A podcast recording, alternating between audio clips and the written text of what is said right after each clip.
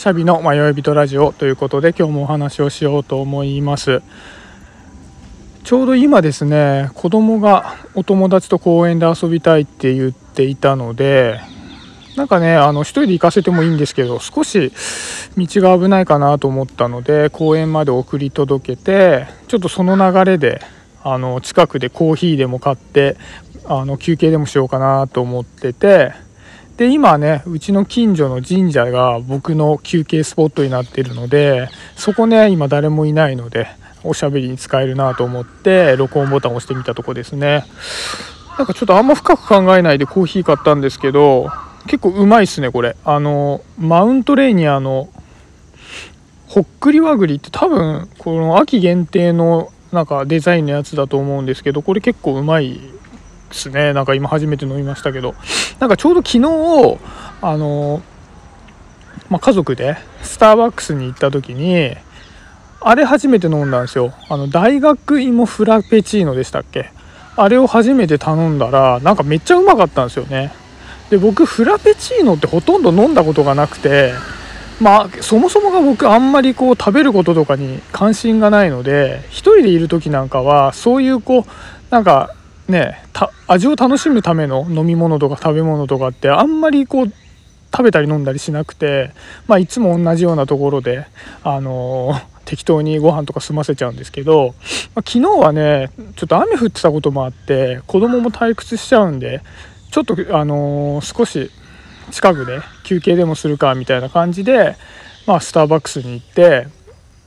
まあ、ちょっとお茶したんですけどちょうどね家にいる時にコーヒーを飲んだばっかりだったからコーヒーあんまり飲みたくないなと思ってじゃあせっかくだから新しい商品でも飲んでみるかと思って飲んでみたんですけどやっぱりねこうチャレンジしてみるもんですね。なんかあんまり期待してなかったんですけどあの大学芋フラペチーノめっちゃうまくてなんか本物の栗が中にちょこちょこちょこちょこ入ってるんですよね。だからなんか飲み物っていうか普通になんかパフェみたいな感覚でうまいんだなみたいな。そういうちょっと発見でしたね。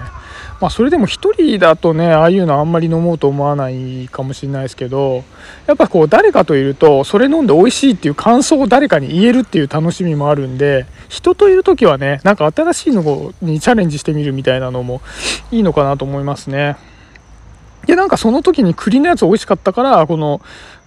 マウントレーニアのほっくり和栗を買ってみたっていう感じなんですけどこれもうまいからもしかしたら栗関係が僕好きなのかもしれないなってまあ今思いましたね。でまあそんな感じでなんかちょっと今日何話そうかなっていうところなんですけどなんか朝ボイシーで僕よくはあちゅうさんのボイシー聞くんですけどはあちゅうさんはさあのここのところずっと言葉アルバムって言って誰かが言ってた言葉とかで心に残ったものを紹介するみたいなのをやっててで今日の回がねちょっとああなるほどなと思ったのでその話しようかなと思うんですけど今日紹介されてたのが西島秀俊さんがなんかの舞台挨拶かなんかでまあその学生さんに質問された話でなんで俳優を志したんですかみたいなあまあよくある質問だと思うんですけどその質問に対してまあ、答えた回答みたいな感じだったんですよね。でそれがなんか自分が仕事を選ぶにあたってお金が全然稼げなくて苦しかったとしてもそれでも続けていきたいものは何だろうって考えた時にそれが俳優だったっていう話をしていたんですよね。いやなるほどなと思ってでやっぱりこう仕事って長く続けていくものだからこうお金が稼げるっていう理由ってすごく大きいんですけどそれ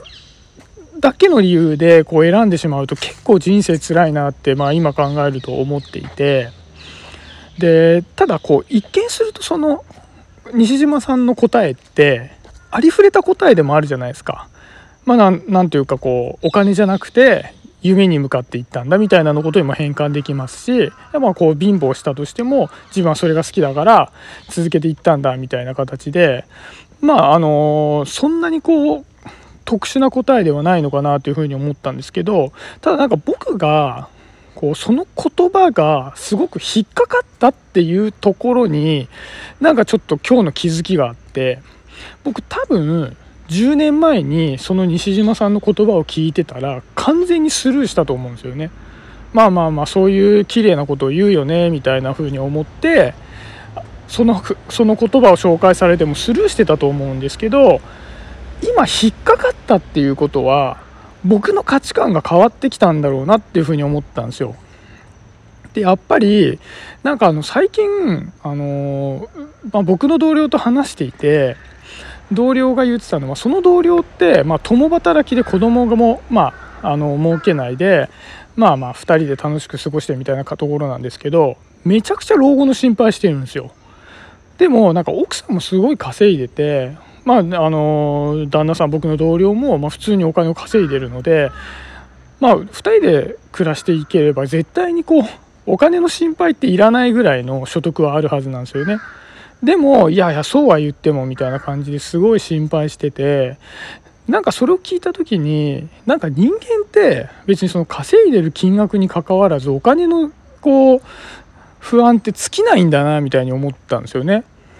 でお金の不安が尽きないんであれば結局僕がいくら稼ごうっていうふうに目標を立てて頑張ったにせよ結局その不安ってずっと残り続けるわけだから虚しいなっていう感じがしたんですよ。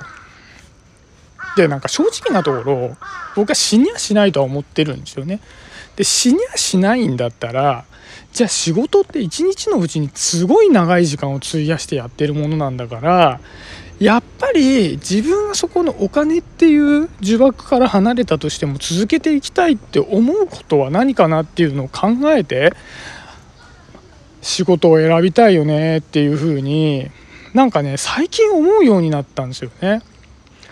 でなんかそのまあちょっと僕がこの話取り上げたかったのはその西島さんの言葉を聞いて僕がそれをああなるほどなって思って刺さったっていうのって要は人の言葉ってその言葉がいい言葉とかためになる言葉とかすごく知見に富んでる言葉かどうかってあんまり関係なくてその人が今思っていることとか今いる段階から半歩先とか一歩先にある言葉だったりもしくはその自分がいる地点にある言葉なんだけども自分が言葉にできないようなことを言語化してくれるようなものにこう人は心を動かされるんだなっていうのをなんかすごい感じたんですよね。だからなんか自分のターニングポイントになった言葉とか自分を変えてくれた言葉とかって結構出てくると思うんですけどそれってじゃあ自分が全然関係ないことを思っていてなんかある言葉に出会った時にガラッと変わるっていうことってほとんどなくて自分の心の中で今のこうありさまはもしかしたら違うんじゃないかなっ変わりたいなっていうふうに思ってた時点でその言葉が置かれた場合あなるほどなっていうふうに心をあこう、まあ、背中を押してくれるっていうだけでこう実際はその自分を変えてくれるものっていうのは人からもらった言葉じゃなくて自分の行動だけなんだろうなってその行動で変えていく中で背中を押してくれるのが人からもらった言葉なんだろうなっていうふうにそのねハージューさんの言葉アルバムの西島さんの話を聞いてすごく思ったんですよね。ねだからやっぱりね自分がこう今から半歩先に行くにはどういうふうにしたらいいのかっていう行動を常に心がけておくこととその相手からもらえる言葉っていうのがその背中を押してくれる言葉なのかどうかっていう、まあ、アンテナを高く持つみたいなのが、まあ、月並みですけどすごい大事なんだろうななんて思いましたっていう、まあ、今日はそんな話ですね。はい、えー、そんなところで今日は終わりにしようかなと思います。今日もありがとうございました。シャビでした。バイバイ。